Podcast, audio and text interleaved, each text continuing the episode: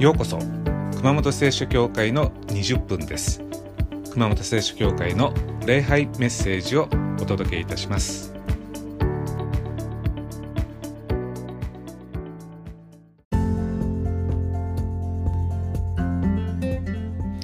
はいこんにちは、えー、熊本は梅雨が終わったことになってですけれども毎日のように雨が降っています、えー、梅雨なんじゃないかなという感じですね。さて、今日もよろしくお願いいたします。え聖書に有名な言葉があります。行いが伴わない信仰は役に立たないという言葉です。まあ、こういう言葉を読みますと、やっぱ何か実行しなきゃいけないんだろうな、でも実行できてないな、とこう不安になるわけです。まあ、心の中で思っているのと行動に移すっていうのは違うことです。まあ、なかなか思ってても行動に移せないことっていうのがあります。で今日は信仰を行動に移す一つの方法をご紹介したいと思います。で今日の聖書の箇所はローマ人への手紙10章の8節から10節です。お読みします。ではどう言っていますか？言葉はあなたの近くにある。あなたの口にあり、あなたの心にある。これは私たちの述べ伝えている信仰の言葉のことです。なぜなら、もしあなたの口でイエスを主と告白し、あなたの心で神はイエスを死者の中からよみがえらせてくださったと信じるなら、あなたは救われるからです。人は心に信じて義と認められる。口で告白して救われるのです。以上です。え今日の題名は口にするという行いです。え言葉を口にするっていうのは行いです。まあ世間は口にするっていうことを行動とは思っていません。だから口だけという言い方があります。まあ、口にするけど行動しないっていう意味ですね。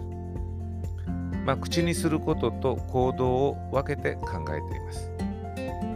まあ、有言実行という言葉があるんですけれども、まあ、言ったことを実行するという意味です。まあ、えー、言うことと行動することを分けてるわけですね。でも言葉を口にすることは行動の第一歩です。まあ、例えば朝起きて今日も一日くよくよせずに頑張ろうって言うとします。で、やってみると分かります。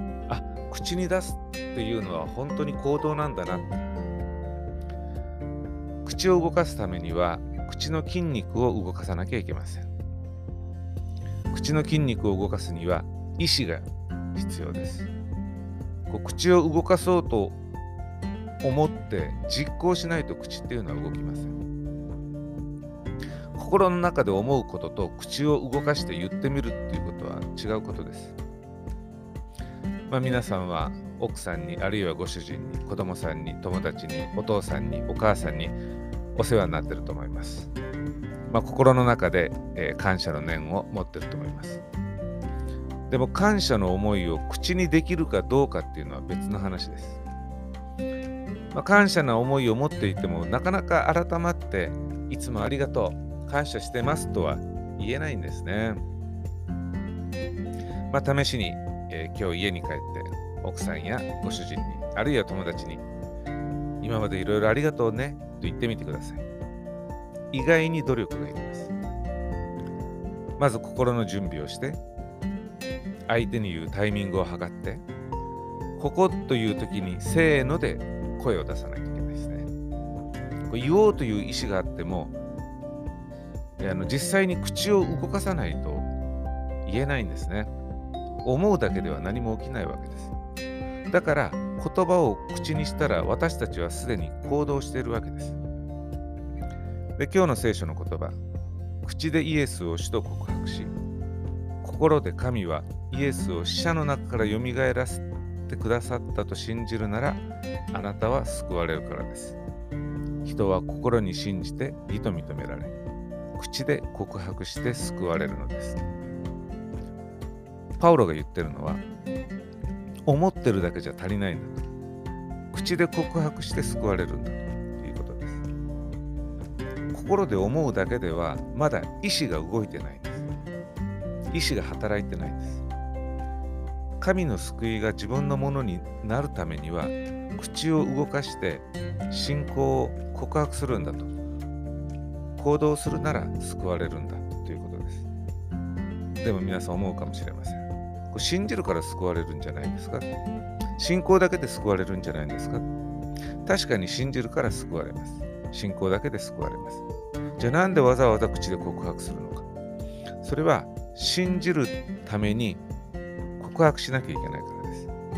告白するから信じれるようになるんですね。あの人に人の役に立つことするのはいいことだよねってみんな心の中で思ってます。でも実際に誰かに何かしてあげて喜ばれて感謝されて初めて人の役に立つのはいいことだよねって本当に信じれるようになります。あるいは運動するのは体に良いことだねと誰でも思ってると思います。でも実際に自分が運動を始めて体調が良くなって初めてあ運動って体にいいんだなと信じるようになるわけです。人が本当に信じることっていうのは自分がやってみたことです。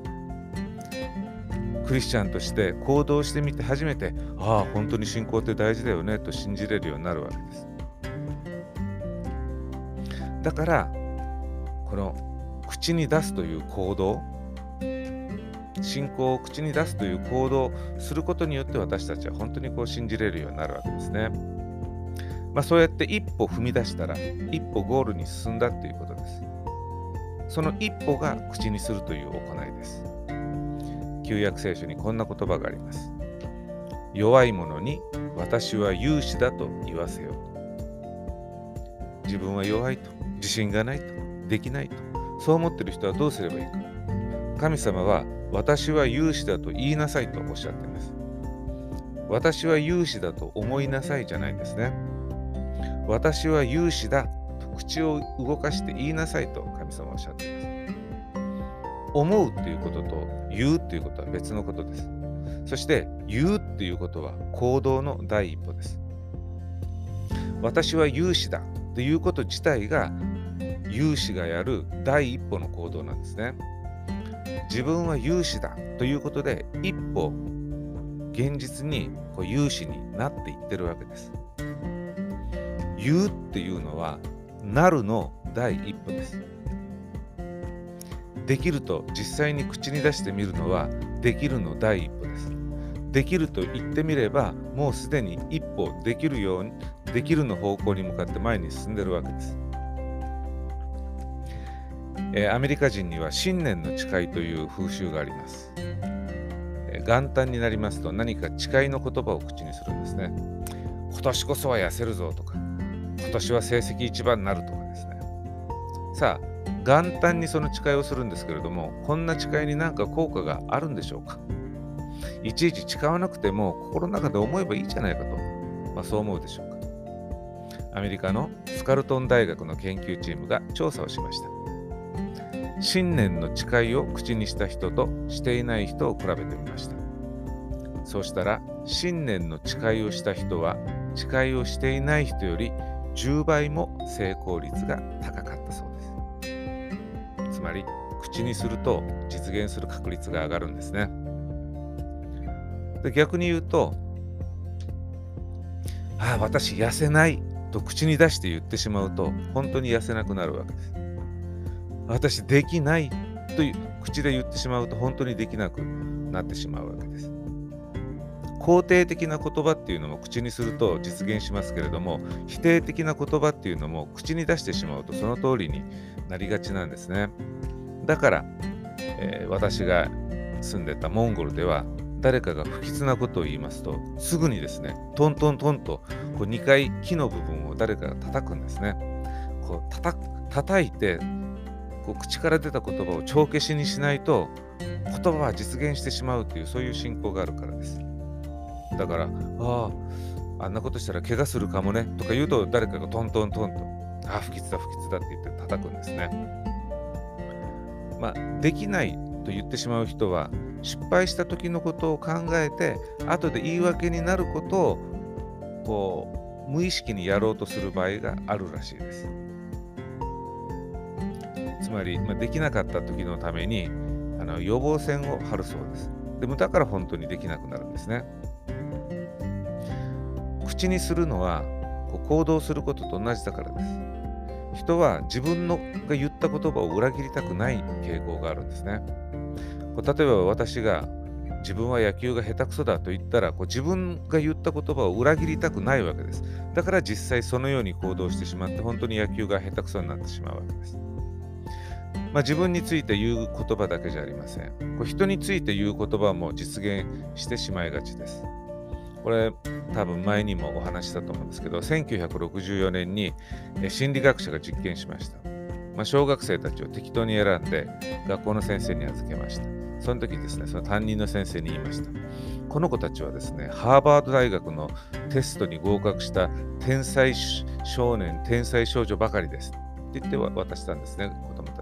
これ全部嘘です普通の子供たちですところがその担任の先生はその言葉を信じましたでその子たちを一生懸命教えたんですね。で1年後に子どもたちの学力を測るととんでもないずば抜けた結果になりました。まあ、どうしてそうなったかというと先生が子どもたちを天才だと思い込んだからです。君たちはよくできるね。君たちには才能があるんだよとですね、励まして教えていったわけですね。で、また教えがいもあるから授業もちゃんと準備しました。やる気いっぱいで教えました。だから、えー、この子たちは天才少年少女ですよと人について言って言った言葉が本当に実現しちゃったんですね。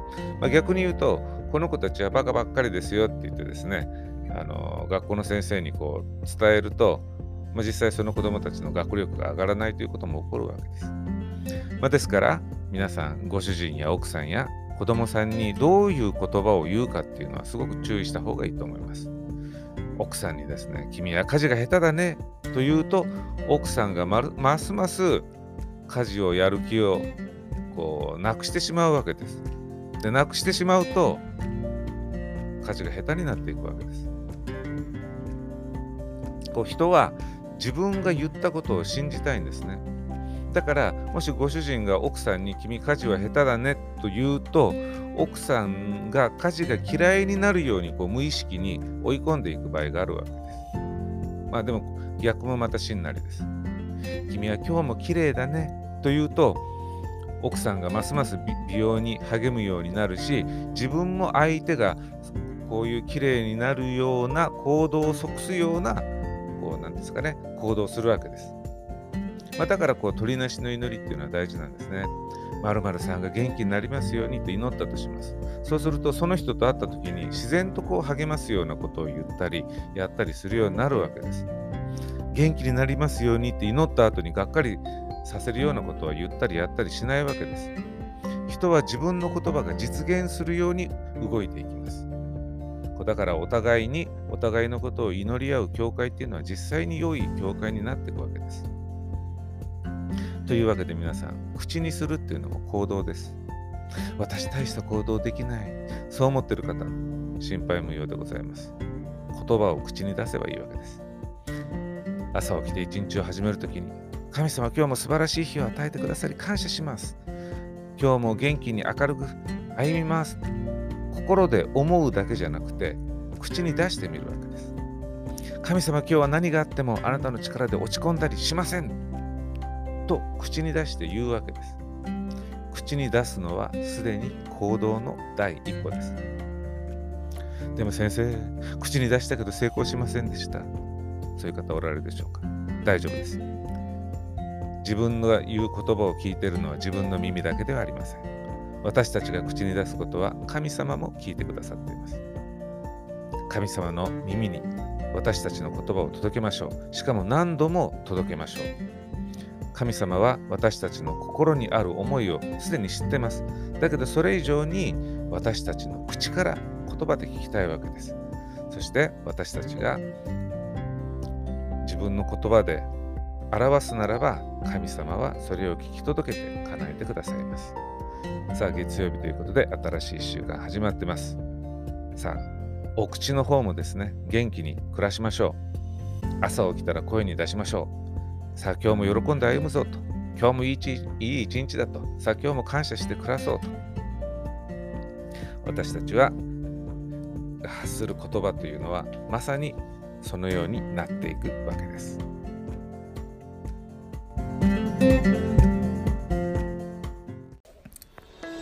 それでは熊本聖書協会の20分はこれまでです。ご視聴ありがとうございました。また来週